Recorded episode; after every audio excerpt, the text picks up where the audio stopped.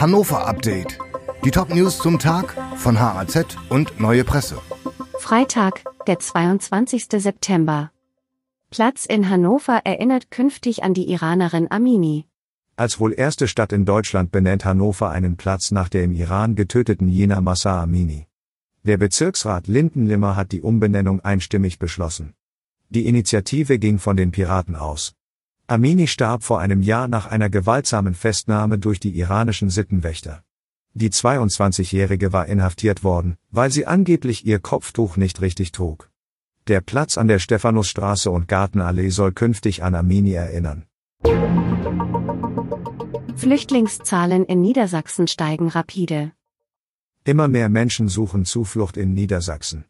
Laut Innenministerium kommen inzwischen pro Woche mehr als 1300 Asylsuchende. Damit hat sich die Zahl seit Juli mehr als verdoppelt.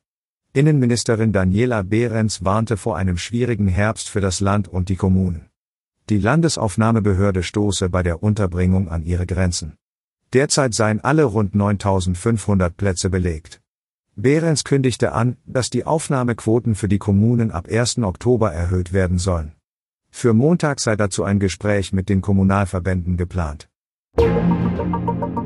Östra und Regiobus wollen enger zusammenarbeiten.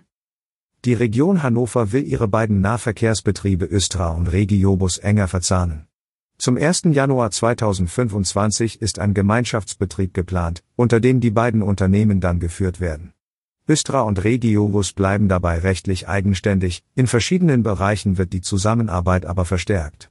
Auch der gegenseitige Austausch von Fahrern soll möglich sein, um Personalengpässe aufzufangen.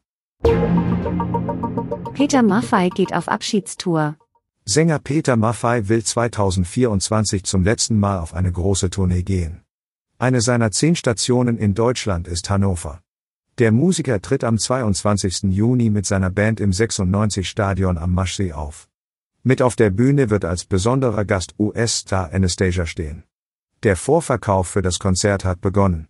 Karten gibt es ab 59,95 Euro. Dieses Hannover-Update wurde maschinell vertont. Die Autorin der Texte ist Mirja Pflug. Alle weiteren Ereignisse und Entwicklungen zum Tag ständig aktuell unter haz.de und neuepresse.de.